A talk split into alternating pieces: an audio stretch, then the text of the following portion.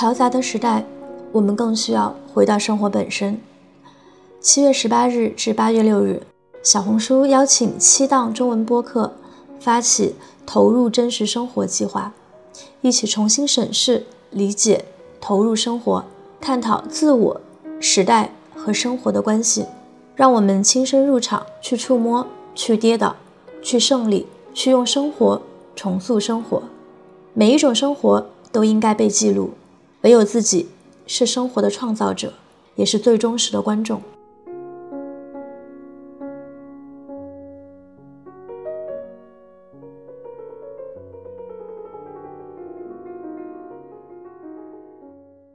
听众朋友们，大家好，欢迎收听这一期的不合时宜，我是主播王庆。那今天跟我来一起主持这期节目的还有我的两位搭档若涵和孟尝。大家好，我是若涵。大家好，我是孟尝。那其实我们今天也是一个三 D 的连线，然后今天也是一特殊的一个录制的契机，在今年的八月份，其实是这个小红书成立十周年的一个日子，也是在这样的一个日子里，我们想来聊一个跟社区有关的话题。我觉得社区其实对于我们今天的人来说，有非常多不同的含义。那包括像其实我们三个现在是在不同的地方、不同的城市，但是我们仍然就是说通过线上的方式在进行着连接。所以我想，我们今天在谈到社区这个概念的时候，其实也有非常多的面向，它包括线下的社区，包括我们真实生活的 neighborhood，我们真实生活的城市，但它同时也包括我们在线上发生的很多真实的连接。那我觉得小红书在线上的这一块是有可以说是越来越重要的一个角色。那我觉得其实我们还是可以按照我们的老规矩吧，就是先从我们最近的生活聊起。欧洲的夏天白昼的时间特别长，所以其实有大把的时间可以去。跟你的社区进行互动，可以去这个建立附近性啊，所以也非常要求 这个大家的体力，看能不能看是不是能够 支撑过欧洲，呃夏天的这个白天的这种浓度。因为若涵现在正好是在这个土耳其旅游嘛，所以我想可能也啊见到了一些新的风景、新的人。那呃，若涵先来聊一聊最近正在参加的活动和最近正在看到的一些社区。我刚刚听庆说，我觉得很好笑，就是我们三个又再一次录制了，然后又再一次是线上录制。我觉得我们三个人自从搬去荷兰之后，但同时仍然是大部分时间在以异地恋的方式相处。过去两三年的时候，大家总是问我们说，你们总是远程录制，到底是怎么做到的？我觉得也可以呼应一下今天这个所谓的线上社区的概念，就是如何在有共同的这个置业的情况下，一直维持异地恋不 break up 的这样的一个状。状态。对，这里是对，说不定就是因为就是异地恋的状态才没有 break up，就是没有办法 handle，互相没有办法忍受日常，也有道理，也有道理。说回最近在土耳其的这个旅行，因为刚刚庆提到小红书这个社区，我也意识到这一两年的生活，不管是在现实的生活里面，还是就是出门旅行的时候，小红书确实也都成为了我一个还蛮常用的工具。那一开始对于小红书的理解就是很多时尚博主在上面会分享一些穿搭，所以一开始觉得使用场景没有那么多。但是逐渐的，当我搬到欧洲来了之后，发现你会有一些比较特别的需求，有一些需求可能它不是当地的社区它所共有的困扰，而是一些华人群体所共有的困扰。比如说，在阿姆能够去哪里买到好的卤味这种非常小众的问题，可能你就真的只能在小红书上，在这样一个共同的社。群华人社群里面才能找到你想要的答案。那像我这一次出来土耳其旅行，就是在做一些景点功课的时候，也会不可避免的用到它的一些旅行搜索的功能。当然，我自己也试着去分享一些自己在旅行过程当中感受。呃，我觉得它是一个特别好的，就是你想要快速的摄取一些比较实用的信息，然后你也想给出一些，就是想回馈这个社区一些实用信息的平台吧。然后说到社区连接这个点，我想分享一个刚到土耳其的。的时候的一个小故事吧，就是当时我也是住在，就是通过网上平台的方式，然后住在了一个土耳其老爷爷家，然后那个老爷爷就是他的家不是那么的 fancy。但是在他家住的时候呢，就特别有那种回到我爷爷奶奶家的感觉，就那种房间的气味，还有那个就白天爷爷坚持在三十二度的土耳其不开空调，然后跟我们说就是要通风的那个 那感觉，就瞬间让我想到我回爷爷奶奶家住的时候，他们也是坚持不愿意让我开空调。然后老爷爷跟他的女儿一起住，特别让我觉得温暖的一点就是每天早上起来的时候，老爷爷就会坐在那个厨房里面做了整整一桌子早饭，然后等等我们起来吃早饭。这个其实，在我觉得，在现代生活当中，尤其是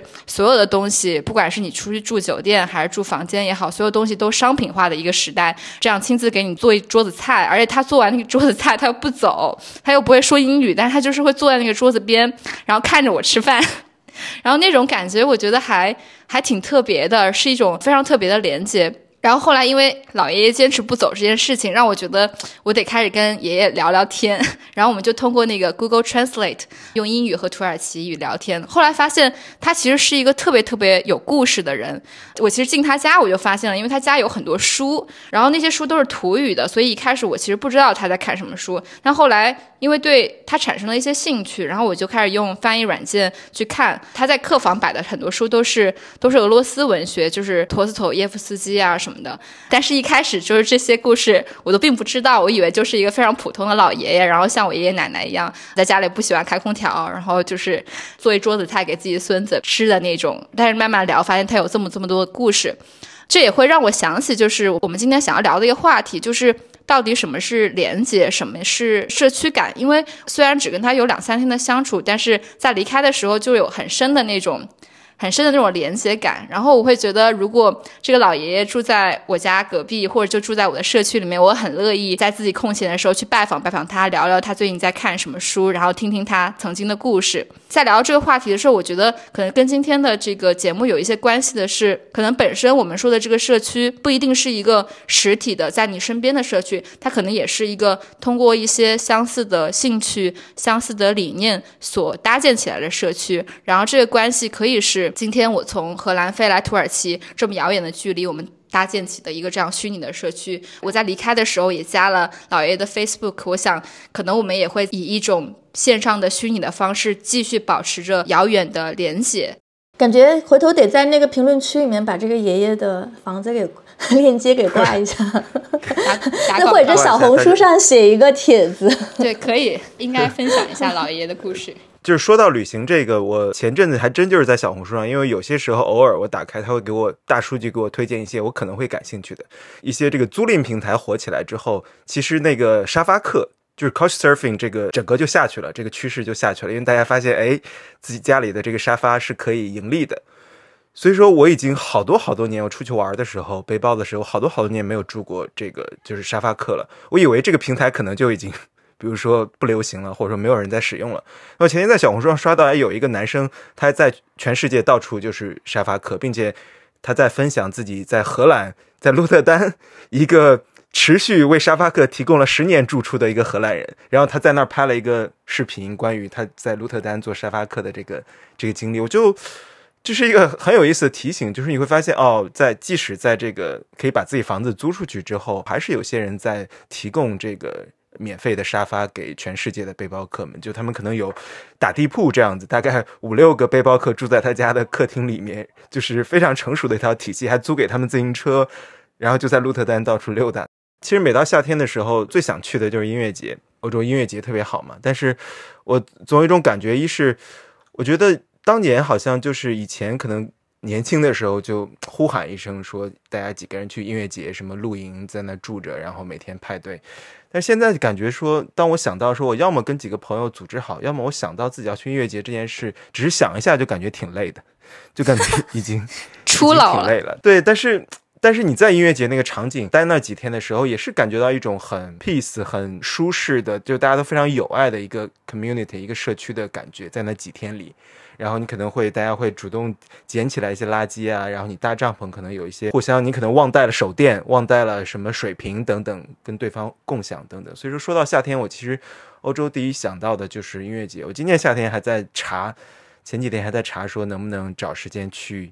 去两个音乐节，还是挺想出行的。我觉得现在社区，当我们想到的时候，有两层挺有意思的，一个是咱们之前节目中也聊到的附近嘛。就是大家在物理上寻求一种附近。那这个很明显，它背后的情绪就来自于大家在这个都市的原子化、散状的、呃缺少连接的这种陌生环境中待了太久了，缺少一些真实的东西、真实的互动。那物理半径上的附近可能就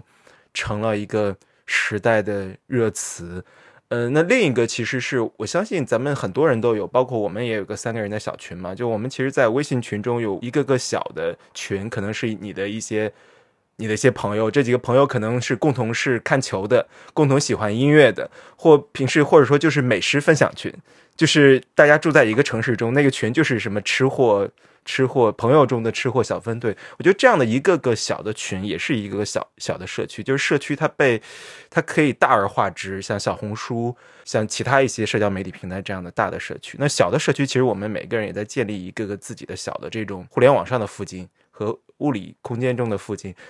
都非常非常重要。难以想象没有这些一一个个具体的和和在线的社区生活会是什么样。对你说到这个，在同一个城市生活的这种小群，我最近也是深有感触，因为我之前在节目中也讲到嘛，最近刚刚搬到鹿尔丹，对，鹿尔丹也不是一个说完全一个我一直很向往的城市，你少来。我作证，今天常老师还跟我说，如果在荷兰不住在阿姆，那还有什么意思呢？转头就说一个鹿特丹，一个我向往的城市，真的是，你这人精神海牙人，精神人真的太太虚伪了。就是我最近搬到了鹿特丹，我最近搬到落单，然后就是你会发现说，你的那种很多层面上，他的生活上你需要的一些 infrastructure 跟住在阿姆没有什么太大的不同。你不用换银行账号，你出门用的公交卡也是一样的，你博物馆卡也是在哪里都可以用。然后你用来叫外卖的，用来点这种网上购物的东西都是一样的，但是仍然我会发现有一个改变，就是我的就是 neighborhood，我的邻居，我所居住的这个社区它是有变化的。然后这个社区它其实就是日常会特别影响说你的这种非常非常日常的一些节奏的环境。我在刚开始搬过来第一周，我觉得当时我就做了一件事儿，我就疯狂的去找。我的家的附近步行十五分钟可以到的咖啡馆，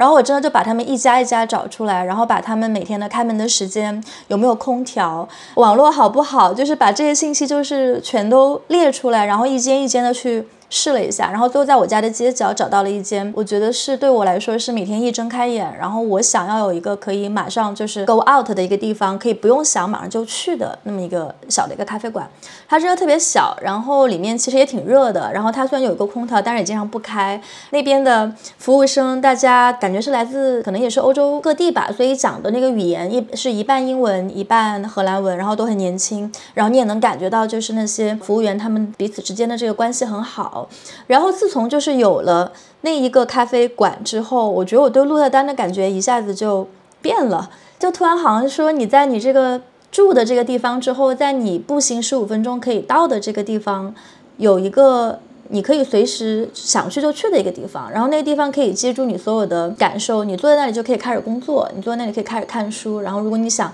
跟人聊天的话，你也不会觉得是一种特别 alienating 的一个状态。所以这是当时让我 就是印象还挺深刻，并且我对自己感觉其实是有一点意外的事情。因为过去这些年平时旅行很多，出门很多，可能其实并不会意识到说，哦，我原来对于一个可以作为我的这个 home base 的地方，我的期待是什么？那当然。除了你可能有一个你自己比较喜欢的房子之外，其实你对你居住的这个社区，它有没有一碗你想吃就能吃到的拉面？它有没有一间你可以想去就去到的咖啡馆？我觉得这个其实还还挺重要的，而且可能每个人他的这种舒适的半径会不太一样。虽然在荷兰我们也骑车嘛，但其实我意识到，如果对我来说它不是一个步行十五分钟可以到的一个地方，它的那种。直接性就没有那么的明显，那个感觉好像就稍微你要稍微使使劲儿你才能去。那这个地方它可能就有一点是在你的舒适半径之外，然后加上当时就来了之后，就有一些这边的朋友就马上把我拉到了一些落单本地华人生活群，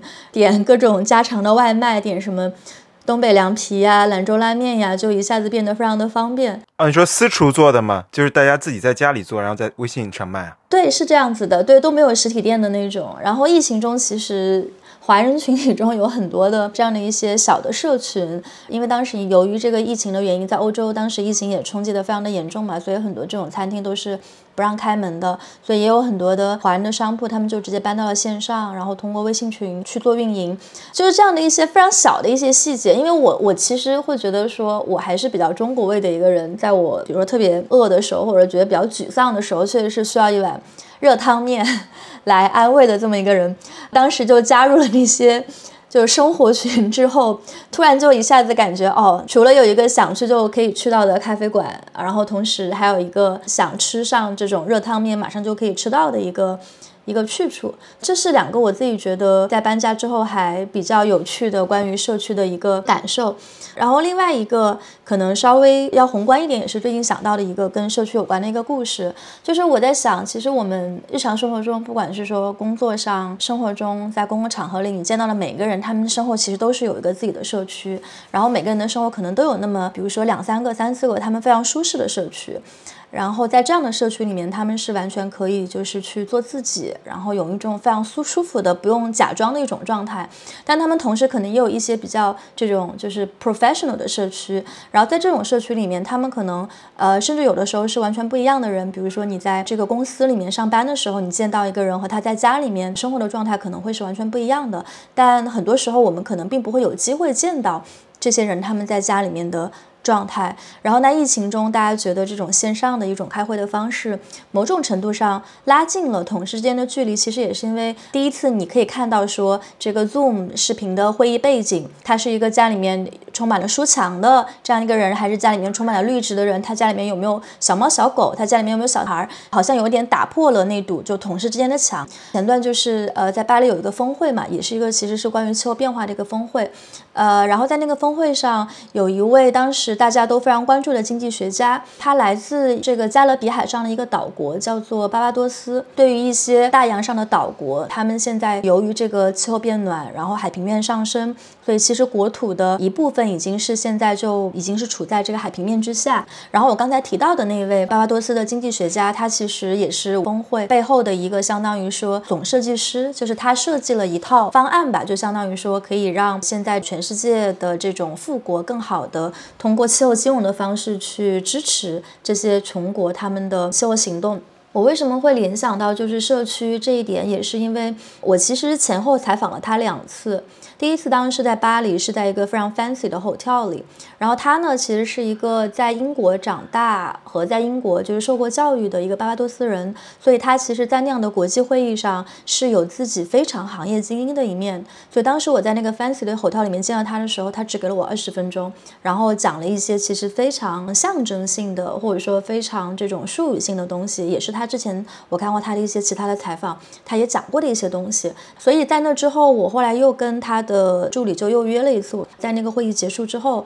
我又跟他打了一次那个比较长的这种视频的电话。当视频打开的时候，他正好。已经回到了巴巴多斯，所以他其实是在他的一个院子里面的玻璃房。我以为他那样的一个这种行业精英，国际上现在大家都非常关注的一个经济学家，他应该是被死在国际大都市里。但他说哦没有，他说我现在就是在巴巴多斯，然后我给你看一下我的院子。于是他就把那个摄像头就转向了他的院子，然后就真的是特别特别漂亮的一个地方，天特别特别的蓝，然后海也特别特别的蓝。通过那个镜头，他就把我带入了他实际上生活的那个。社区，然后在那一刻，我突然觉得好像我跟这一位在国际会议上发言的外交官性质的行业的精英，就在那个点上突然感受到了一种连接。虽然我从来没有去过巴巴多斯，但是从他视频里面给我展示那个画面，我就一下子理解了。哦，对，这是他成长的地方。如果这样的地方现在真的因为气候变暖被淹了，那真的是一件非常可惜的事情。然后也更加理解，就是他在。这么用力的推行这种气候倡议，他自己背后的一些个人的动力，所以我会觉得，其实我们能从一些人的身上，就是看到他们身后所属于的这个社区，然后通过了解他的这个社区嘛，哪怕只是看到他的这个社区，也会让我们增加，就是说对于这些社区里面所出来的人的了解。这是讲到我们今天的其中有一个主题，呃，我们今天可能也想聊一下，就是说社区与人的这个关系，在一个社区多样。化，但其实也比较原子化的时代，我们应该怎么样去看待？就是说，我们这个时代的人与人，然后人与时代，还有人与自我的一些关系，这是刚才我想到的。哎，其实刚才说的时候，我想我想到，就这位气候行动的这个倡议或者外交官，他的这个故事让我想到，其实我们在英文世界中说“社区”这个词非常经常被说起，因为大家无论是说鼓励，还是说你为你的社区做一些事情，community 做一些事情，这个词是非常高频的，因为它在人们的生活中如此之重要。你。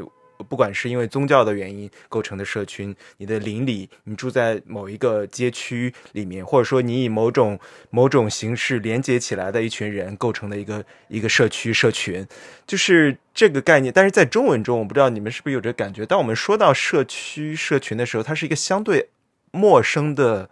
感受。就是这个语言带来的传达出来的感受是相对陌生的。我们很熟悉说小区，我跟一个小区的人，呃，但是当我们说到社群，可能偶尔也会说到，但说到社群、社区还是一个相对少一点的。但可能也就近近这么多年来，就是有了社交媒体之后，其实我们好像一些人，对吧？一些喜欢音乐的人，呃，比如说他成为某个明星的后援会等等，然后或者说一些喜欢足球的人聚集在一些论坛中，就是大家好像有了一说，哎，这是我们的这群人的一个社区。感，但好像在社交媒体、社交媒体上的社区出现之前，我们日常生活中很少会说到，除了小区之外，很少会说到社区和社群的概念。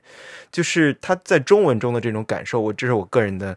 呃感受啊，就是他在中文中所唤起的这样一种，哎，我们这一群人大家有共同的志趣、共同的兴趣或共同的利益诉求等等，是一个相对陌生的概念。所以说我个人的感觉是，我很感谢互联网。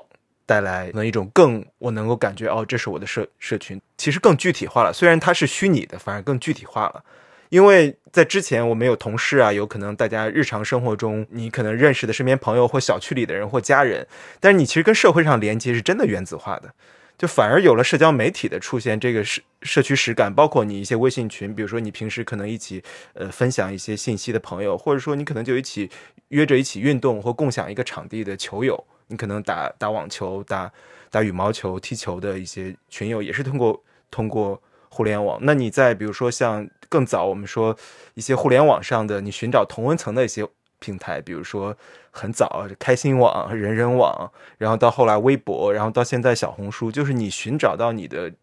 有共同志趣爱好的这样有社群感的人，容易了非常多。而这在前互联网、前社交媒体时代。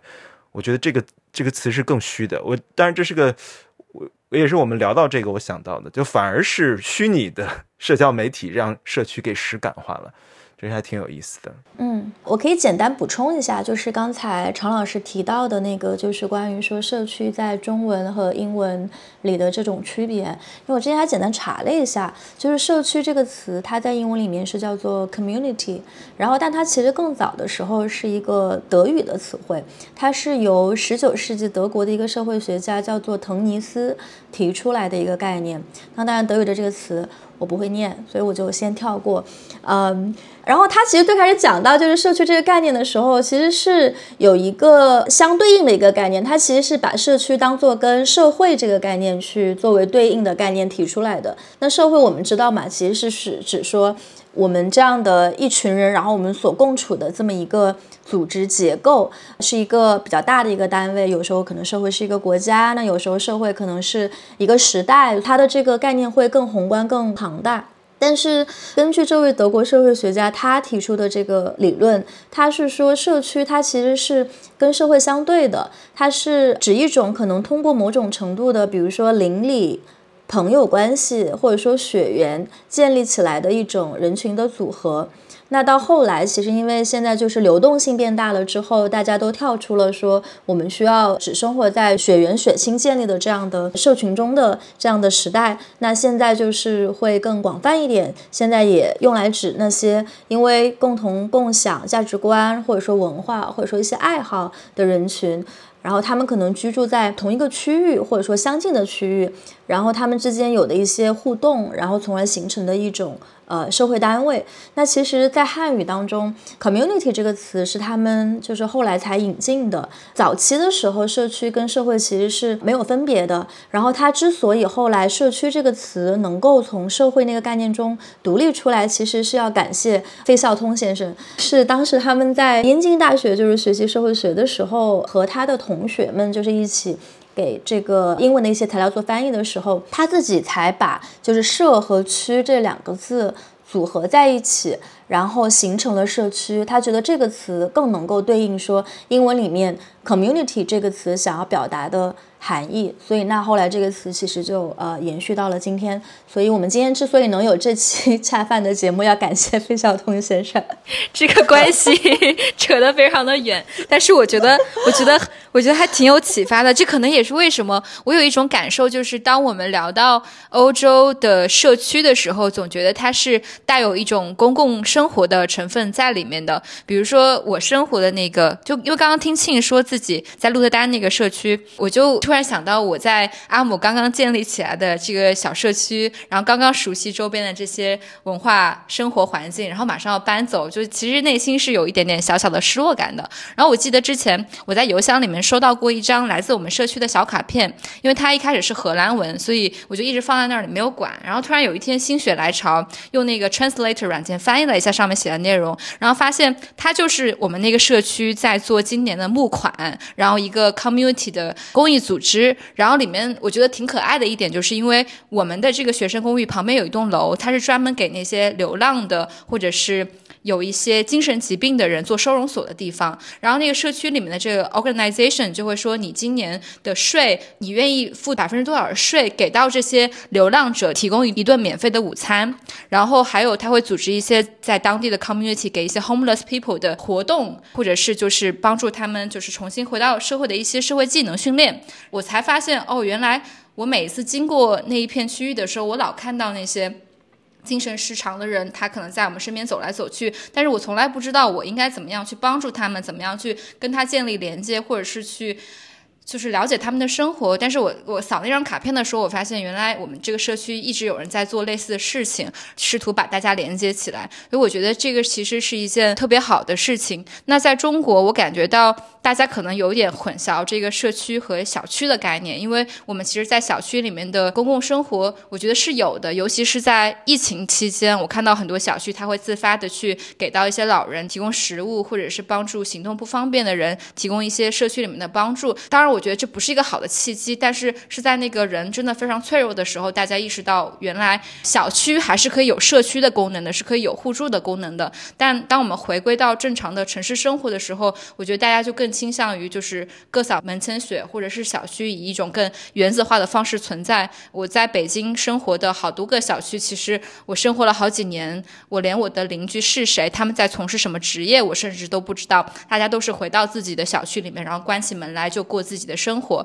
嗯，所以我觉得这可能是在中国语境下的这个 community 和在国外语境下 community 有一点点不太一样的地方。刚刚庆提到那个，因为气候行动，然后大家共同有了一个社区感的这种 community 的感受。其实，在我最近看的几个呃，我觉得很有意思的欧洲的社区实践里面，我也有同样的感受。一个其实就是之前。呃，我去英国的时候，在伦敦，然后当时正好看到一篇文章，就是说在伦敦北部有一个叫做 New Ground 新园老女性共居社区的一个地方。那后来我去查这个女性共居社区的资料的时候，才发现，其实现在有很多的社区，像刚刚庆说的那概念，它并不是因为你的血缘，或者是因为你是来自同一个地方，所以建立起来的，而是它是为了回应一些大家共同面对的社会议题。那气候变化可能是一个社会议题。那对于现在老龄化社会来说，有很多的人也面临着共同的社会议题。那这个新源社区其实就是为了回应，在英国现在有三百多万六十岁以上的女性，她是独居的状况，而且其中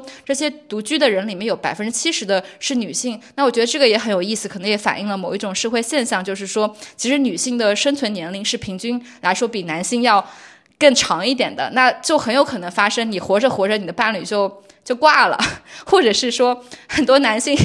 哪怕他没有挂，但是你们离婚了之后，很多男性，这是社会学家分析出来，就很多男性是倾向于再去找一个伴侣的，但很多女性伴侣是倾向于自己过完一生，就是不要再找个男的给自己添堵了。所以在英国，其实他们建立了这样的一个六十岁以上老人共居的社区。呃，我记得当时这个社区的发起人里面有。二十多个六十岁以上的老年人，这条路他们走其实走了很长。就是这个社区现在看起来已经是一个非常完善的，呃，老年人在里面住。他们也制定了一系列的规矩，比如说你可以继续交男朋友，但是男朋友在这个社区里面不能住超过五周。你如果住了超过五周，那你们两个就要一起搬出去，因为这毕竟是一个女性共同养老的社区。然后他们在里面会组织非常多的文艺活动。我觉得老奶奶的生活就比我的生活还要丰富多彩许多。他们每天可能周围有。有瑜伽课，周二有电影赏析课，就是就非常丰富，让我觉得我完全可以想象，如果我的老年生活也能住在这样一个社区，或者。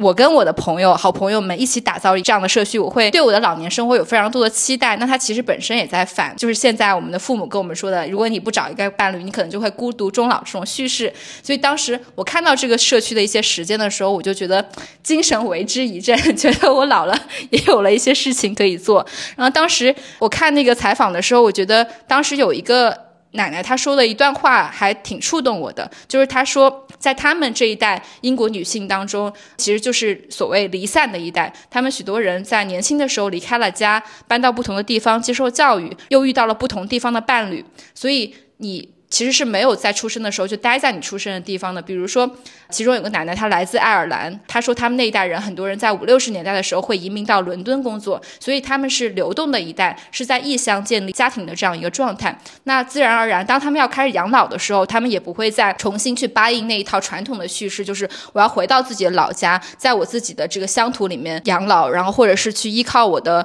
我的孩子，依靠我家里面的这个血缘的关系去为我养老。所以我觉得英国。这一代人，或者是说欧洲的上一代人，他们的这个生命机遇，其实也会照应我们这一代人的生命机遇。然后从他们的这些社区实践当中，其实也可以看到，我们如果有一天老了，或者哪怕的行动不方便了之后，你的一种打造社区的生活可能。所以我觉得还是挺有启发、挺鼓舞的。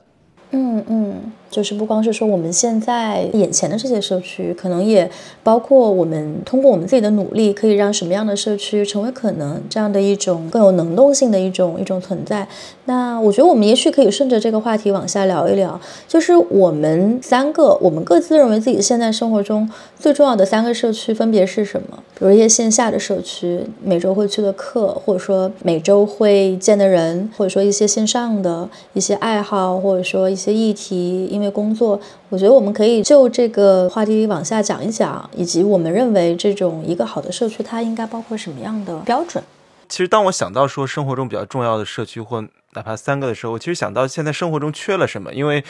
最近一年就没有什么机会，因为我在北京的时候，每周会有一到两次就是踢球嘛，其实有不同的那种运动，就是其实踢球的群。那这样其实你每周。固定，我在之前节目中也聊过，就是你在每周固定的时间会见到人，其实日常生活中也不打交道，你只是一起踢球而已。但这样的社区，其实我觉得这种稳定性对我来说是很重要的，呃，感受。但好像我觉得这一年好像在荷兰，包括生活生活变动等等，就不太有这样的机会。所以说，我觉得如果当我呃在一个城市，我觉得更稳定的感受来自于，比如说，如果你要跳舞的话，你每周有固定去的一群。比如说一群人一起跳舞的舞友，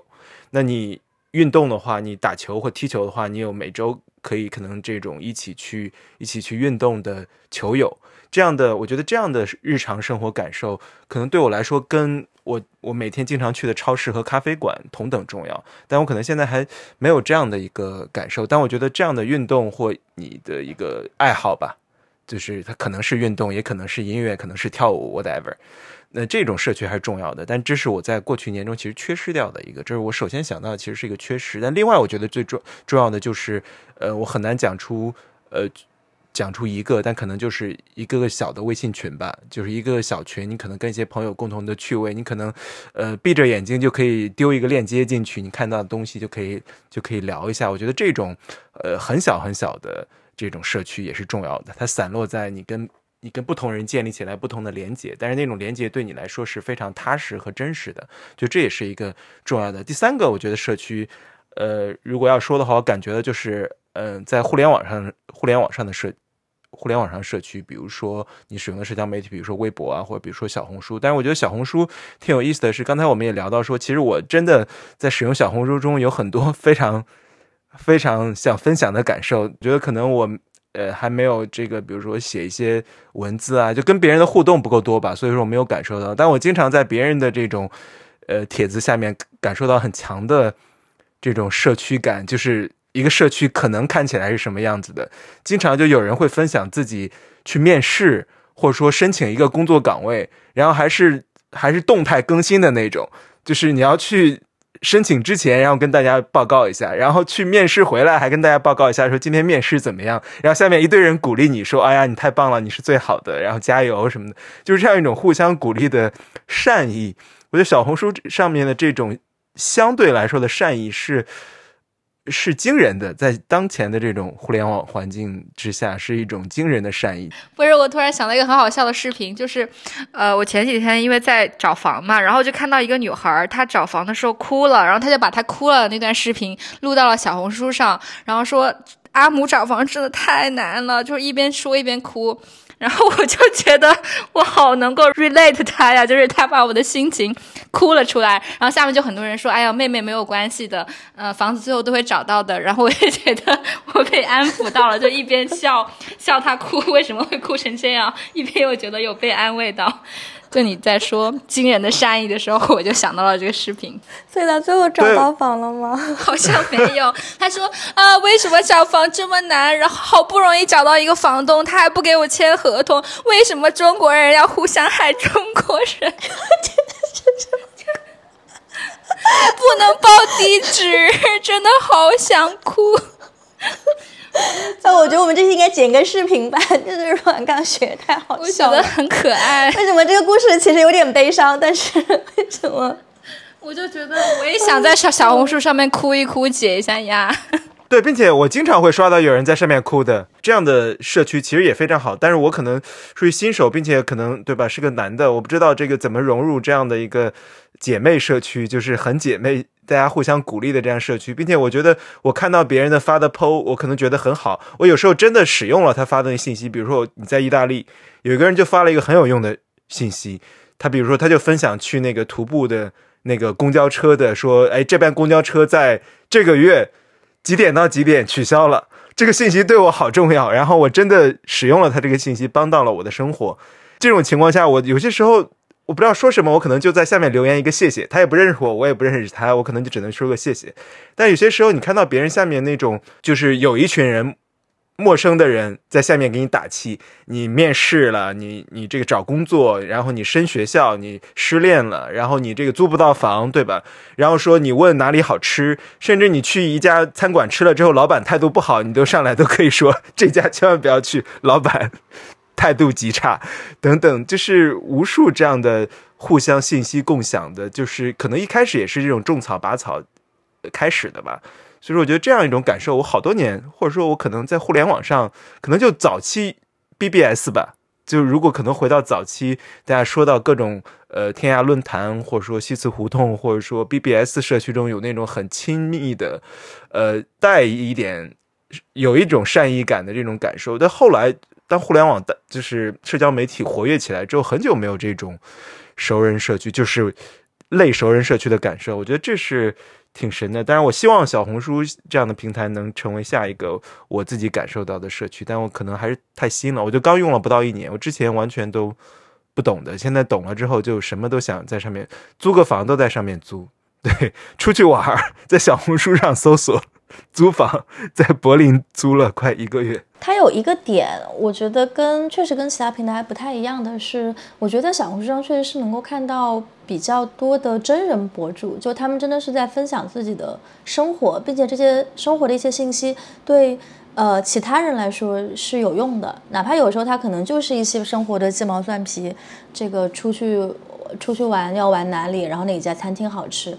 呃，虽然它只是一些生活的细节，但是因为它对别人有用，所以其实某种程度上，我觉得是有一定的公共性在的。我其实比较频繁的使用小红书，是在大概两年前，当时。呃，有一次回国，就当时你们还在北京的时候，然后那个时候从欧洲回国其实很不方便，包括哪个城市你从哪里入关，然后每个城市它不同的防疫政策是什么，要隔离多少天，出了酒店之后还要再隔离多少天，需要有一些什么样的手续。我当时发现，其实，在中文的这种搜索平台当中，以前我们可能用的都是百度。但是现在，如果遇到类似的情况，我会第一时间去搜小红书，所以它其实某种程度上有一点变成了一个这种生活方式的搜索引擎这样的一个功能。然后加上因为它的这种信息发布非常的去中心化嘛，它不是像我有一个什么百科这样的一个中心化的搜集信息的方式，小红书上的方式就是说，哎，你就听到说这个人这么干成功了，那我跟他情况差不多，那我可能也会成功，就更是一种我觉得是基于说对这个社区。不同用户的一种信任。我虽然不认识这个人，这人也是个陌生人，但是我们好像恰好因为某一些。某一些原因，然后处在了这种相同的一个处境下，比如说，可能我就是这个夏天我想去哪看个音乐节，然后我不知道应该怎么买票，然后正好就提供了那样的信息。就小红书上的情况，就是你只要但凡搜过一个东西，很快你会接到大量大量的推送，然后这些推送它就是很符合说你在那么一天两天，或者说几个星期内你的一个非常核心的一些关注点，不管说治病还是旅游还是租房，所以我觉得从这个角度上说，还是挺感谢小。小红书的吧，就是它让我们这种搜集信息的成本降得很低，就是你用比较小的一个成本就可以搜到相对比较优质的信息，这是我觉得还挺惊喜的一点。最开始的时候可能不会想到小红书是一个搜索引擎啊。你们这个自己默默关注的最奇怪的 follow 的最奇怪的博主是？那可能就是你吧。少来 confess 一下，就自己关注的最奇怪的这种。我的确就是关注了非常奇怪的内容，就是说来说来听听。我在使用小红书之前，完全没有想到我会看的看的内容，我觉得我自己也挺震惊。比如说，我我像刚才说到的，就是我关注了广西柳州一个直播卖螺蛳粉的一个号，然后他那个号呢，每天只发一种内容，就是不同的这种食客去到他们店里挑战。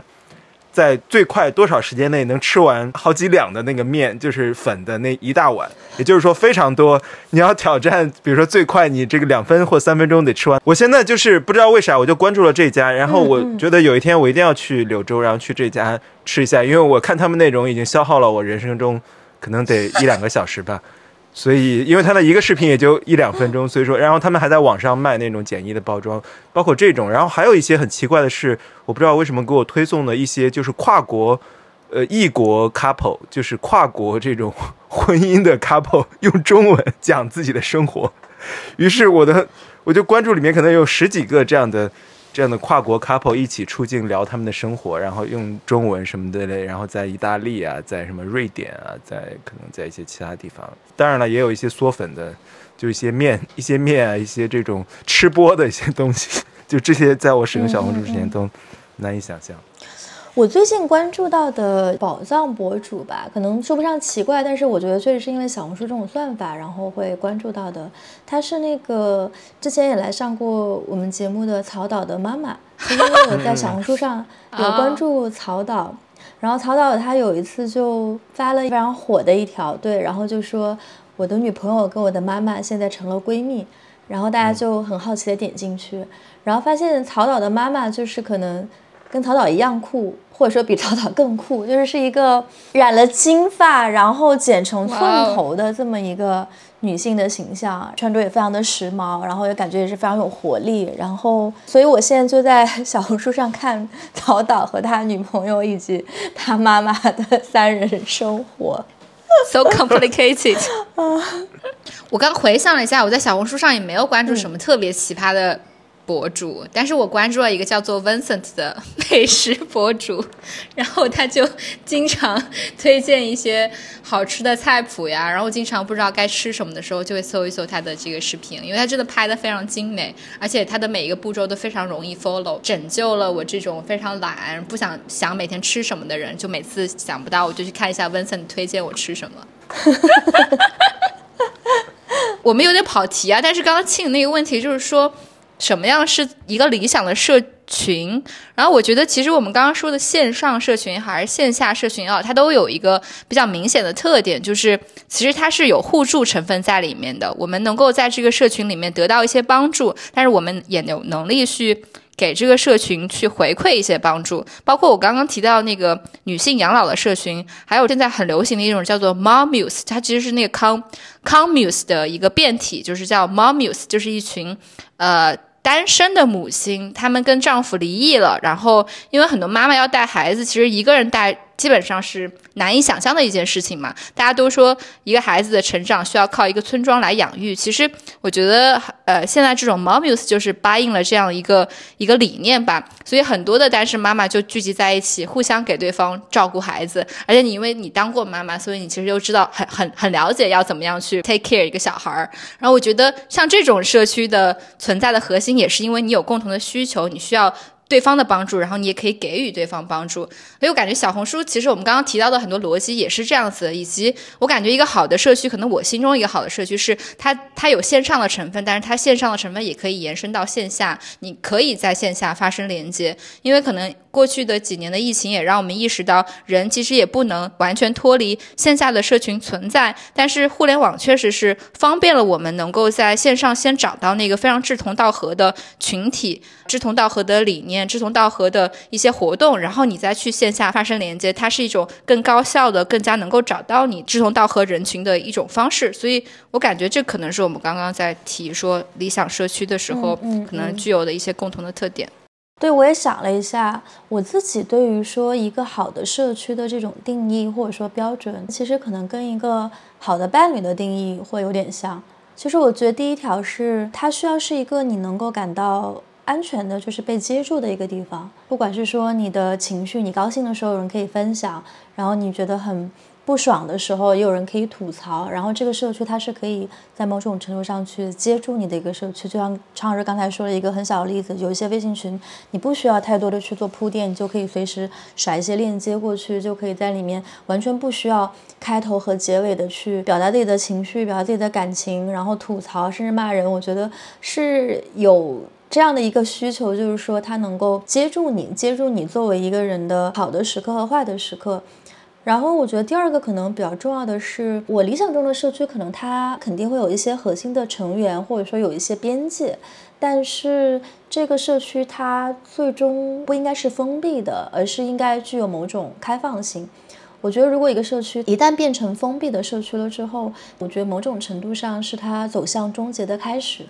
就是一个有生命力的社区，它可能永远会有一些需要，就是向外去互动、向外去连接的这么一种特质。然后我觉得这也是可能我们如果比如说讲社区，讲到一个更抽象的层面，你可以把它理解为某种程度上的一个圈子。一方面肯定都需要圈子，你需要一些就是非常紧密的圈子。但我觉得另一方面，如果这个圈子文化它走到比较极端的程度的时候，它其实也会让人窒息。然后，因为最后你的这种日常的，你的一些精力和心力，你会放在说要去处理说跟社区内部成员之间的。关系，但这个关系如果它不是一种就是外向的、开放的一种关系，它最后就会变成我觉得成员之间的相互的这种过度的凝视，以及会把过多的这种 focus 放在对方的身上。这一点上，其实可能某种程度上，我觉得跟伴侣也是有点相像的。因为如果一段亲密关系，它最后结果是说把你就圈在了这个关系里，让你看不到外面的世界，那这个亲密关系可能也会是一个比较糟糕的关系。刚才庆说到社区的开放性和圈子，就是其实我们不是经常聊同温层吗？我觉得同温层跟圈子好像就是两个对应。就如果同温层过于封闭，就成了圈子，对吗？因为你本身是寻求共同价值观，嗯，三观三观一致，你是一个价值基于价值的认同的一个社社区。但是当它走到封闭性的时候，它就成了圈子，圈子就有圈子文化等。等等，但是怎么把一个同文层保持开放和流动性，同时它的价值共识又是呃令人舒适的，我觉得是挺是挺难的一一件事情。其实我们也可以顺着这个这个聊聊，之前我们不是也聊到城市嘛？我们之前其实一直想把那个系列做下去，就是关于关于城市。其实小红书上有很多关于宜居城市。就是什么样的，我喜欢什么样的城市，也有一些数字游民分享自己的生活，有一些这样的这样内容。其实我们咱们三个之前也在内容上聊过好好几次相关的内容了。当然我们都会说荷兰，对吧？鹿特丹当然是一个宜居城市，阿姆当然是一个宜居城市。太假了。当然，这些都是伟 伟大的、著名的宜居城市。嗯，我觉得挺挺有意思的是，我每年都会关注一个一个榜单，也不是关注吧，就是会刷到一个榜单，就是全球宜居城市。我不知道那是哪一个机构颁布的，就反正一个宜宜居城市。上个月又去了维也纳，因为维也纳不是连续什么三年还是连续四年击败哥本哈根等等著名的世界宜居城市。多次当选，就是好好像是多个榜单毫无争议的世界最什么宜居城市第一名。但是前十名中，大家都知道那些城市了：哥本哈根、斯德哥尔摩、呃慕尼黑，呃等等这些城市都是常年入榜。但是我又在想说，比如说我们说维也纳它很宜居，但它的宜居是针对所有人的嘛？就是所有人都会觉得它，我觉得大家去维也纳旅行都会觉得很好。但你说它对于不同的人来说，需求它都是绝对。宜居和舒适的嘛，就是你们觉得对于你们来说，一个比如说一个宜居的城市具备哪些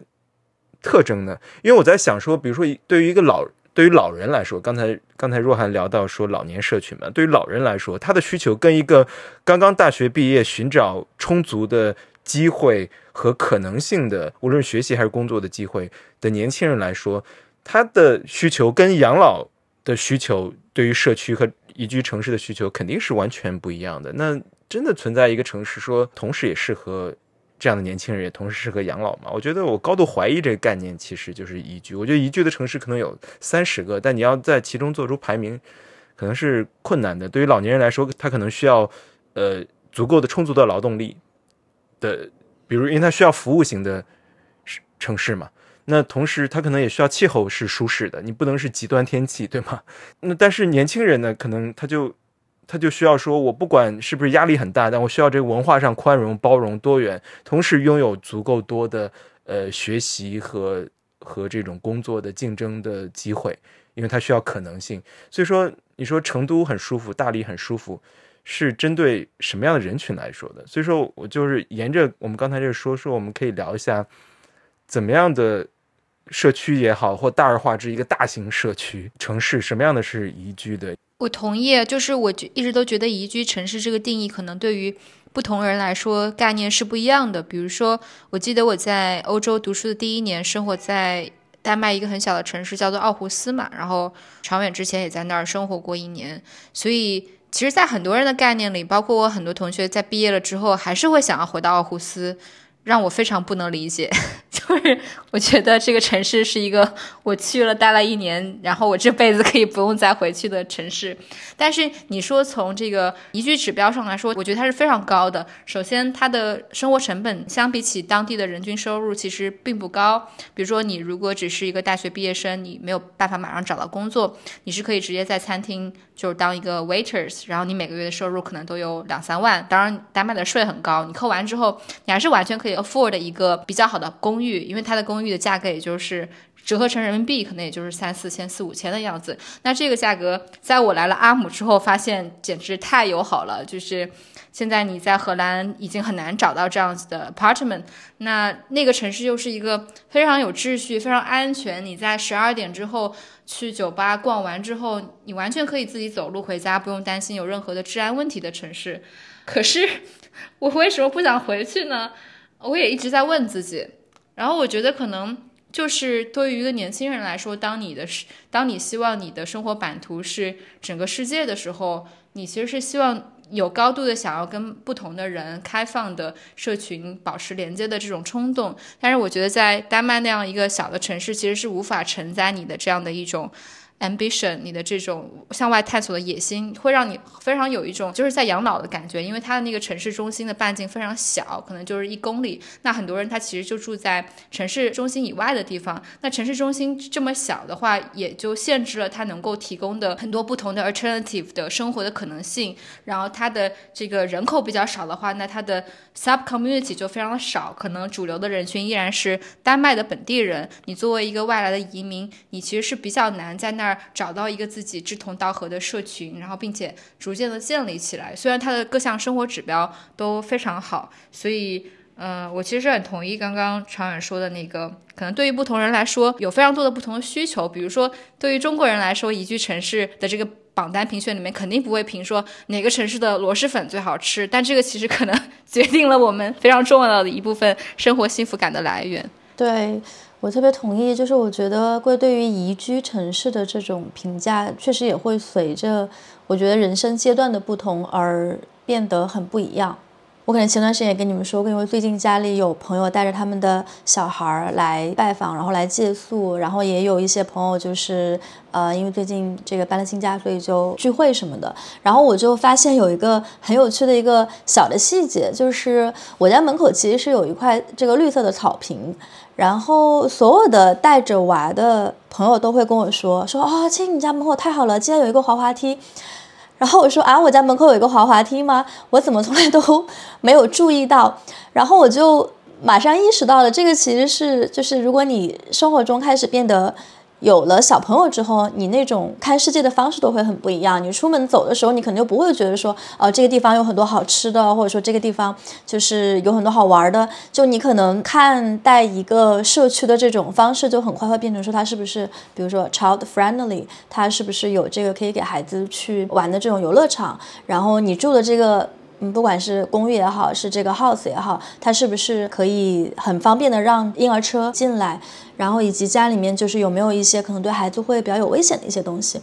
如果一旦进入了这种人生阶段，好像你的那种对于一个宜居社区或者说宜居城市的那种看法会会很不一样。那我觉得也包括像比如说在荷兰的话，可能很多那种有了小朋友之后，大家会搬离市区，搬离市中心，然后会选择到郊区去。买一个比较大一点的房子，或者租一个，然后有一个带花园，然后这样孩子可以有一个比较丰富的这种户外的一个活动空间。然后同时也有一个另外一个很有趣的现象，是我发现有很多的这个家长，他们后来就选择就搬来欧洲嘛，不管说从国内还是说从从美国，也确实有一些在呃原来在美国的这个华人的朋友，然后有了小孩之后就决定想要搬来欧洲。那我觉得这中间其实很大的一个考虑，确实是孩子的这种教育和安全的一个问题，就是可能在美国相对来说社会矛盾会更复杂一点。那对呃种族问题或者说这种控枪的问题，其实会成为很多家长对于这个城市是不是宜居的一个很重要的很重要的考虑。即使在美国可能啊薪水会更高，然后会有更多的发展的机会，但是因为有了孩子教育这一个在考虑，所以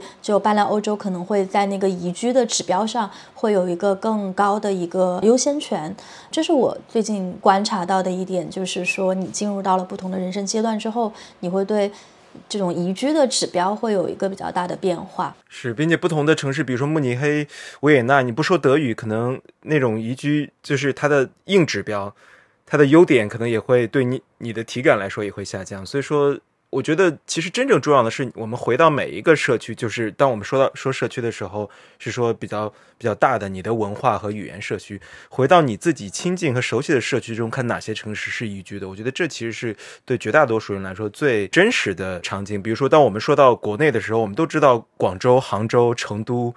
是宜居的，因为所有人都这么说，然后去的人也给出了上，包括上海都给出了非常。正面的反馈，那它就是宜居的。它对于很多中国人来说，或想不介意生活在大城市里边，机会很多，当然人人很多，竞争很激烈，但是机会也很多，也很便利的城市来说，它就是好的。我觉得这些城市，你能说出这四个，比如说这五五六个中国很。著名宜居的城市中，哪一个排名第一、第二嘛？我觉得可能不同人生活在那里的感受又不一样，对吗？成都、成都跟杭州哪个好呢？所以我觉得你可能圈出这么几个宜居城市，我觉得是最合理的。你觉得这里生活很舒服，对吧？我们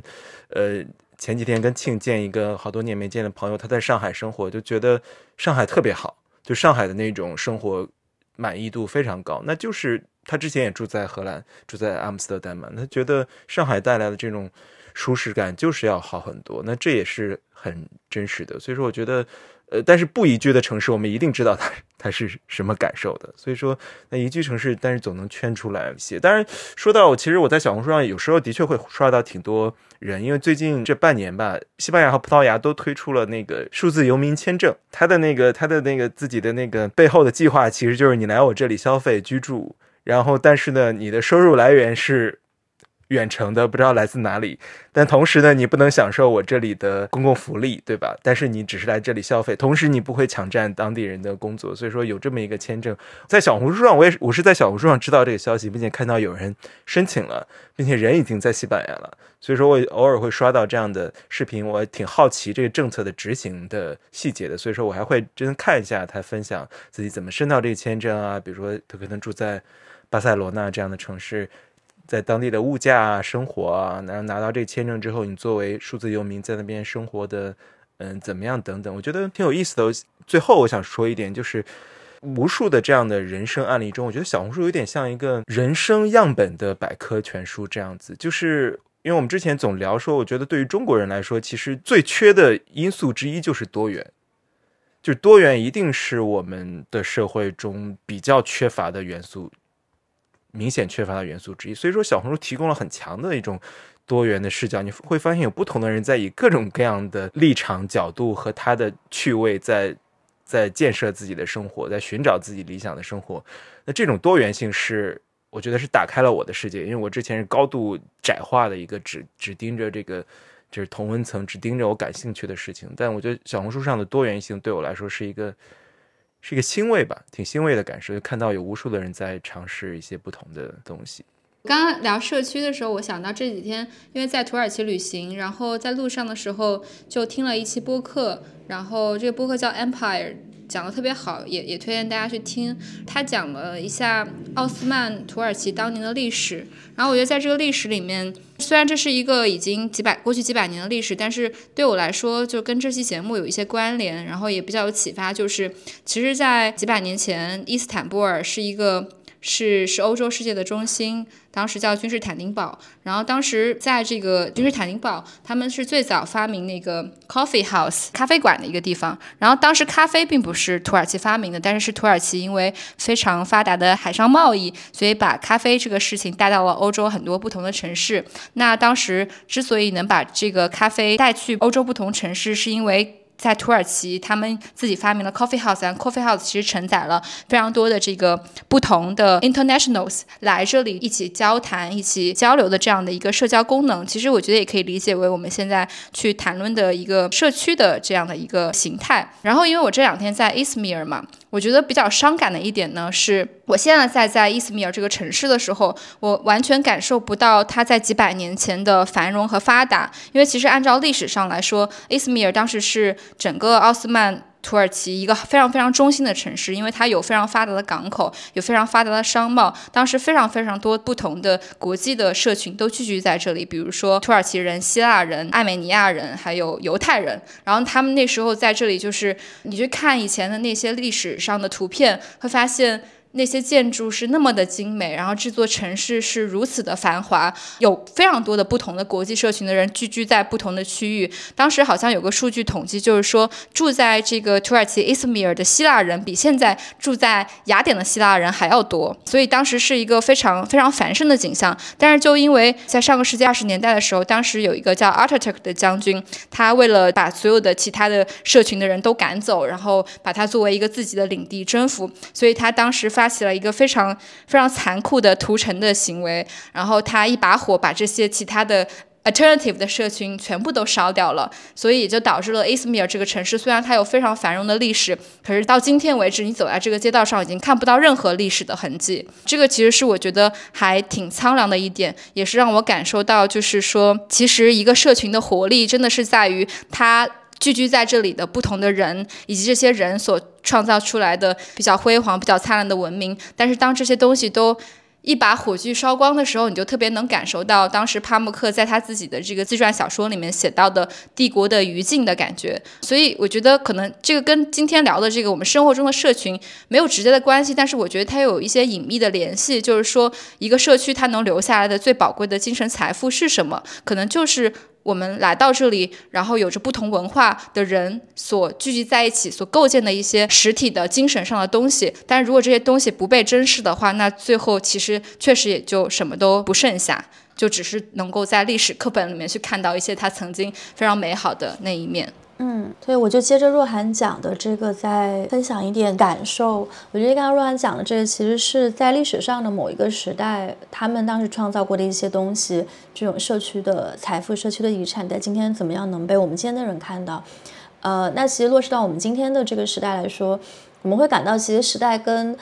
呃以前的时代都已经非常的不一样了。就比如说，可能我们今天这个时代是所有社群中的人。大家面对面交流的时间可能是最少的一个时代，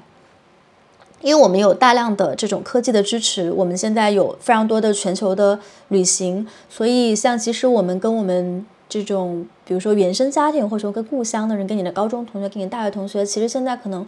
能一年见上一次面就已经非常不错了。所以我觉得从一个层面上来说。嗯，会有一点点遗憾，就是我们跟社区里的人，大家面对面相处的时间，或者说面对面在实体空间去见面和创造共同的文化、共同的财富的这样的一些时间，可能甚至比之前的时代都要更少。但是另一个层面，我觉得因为现在这种网络的发达、科技的发达，因为这种各种交通工具的发达，所以也具有了一些以前的时代所不具有的这种。可能性，所以就回到刚才常老师说的，就是比如说像在小红书这样的一个这类型的。平台中，其实我们在上面做的记录，我们在上面分享的生活，某种程度上，在未来可能都会成为我们的后辈他们看到的我们今天生活的样子。我们这个时代的人，大家每天在忧虑什么事情？大家可能大家之后在看的时候，发现，哎，现在历史上有这么一个很奇怪的时代，有人会在这个平台上看另一个人吃螺蛳粉，然后看了一两个小时。我觉得这种生动的细节，真的是前人都没有办法去想象的东西。那当然，我觉得科技它的发达带来的另一个后果是说，我们不可避免的会感受到这种原子化，或者说感受到这种孤岛化。特别是当社会可能没有那么方便的去流通，疫情中的时候，或者一些遇到一些比较大的灾难的时候，那其实我们这个时代某种程度上，你你也可以把它称为一个是连接的时代，但你其实也可以把它称为。叫做是一个孤岛的时代，因为我相信今天人具有的可能性比之前的时代都要更多，但是今天的人的孤独感可能也都比之前的所有的时代都要多。在比如说英国这样的国家，或者说日本这样的国家，他们甚至有专门的政府部门在处理人的孤独的问题，其实就是你没有办法跟你的社区发生连接的问题。所以我觉得，如果你在这个时代中感受到了更多的连接，那么非常好，非常幸运。但是如果你在这个时代里面觉得自己像一座孤岛，那我觉得其实也不需要太多的担忧或者焦虑，因为我想，也正是在这样的情况当中，在这样的背景下，我们会更想去呼唤社区这个东西，因为某种程度上，我觉得社区是我们在这个孤岛时代的非常重要的索引。所以在今天，我觉得有这样的一个机会，可以来分享说。我们对于社区的一些感受，不管是线上的还是线下的，某种程度上也是这种想要去连接的努力的一部分。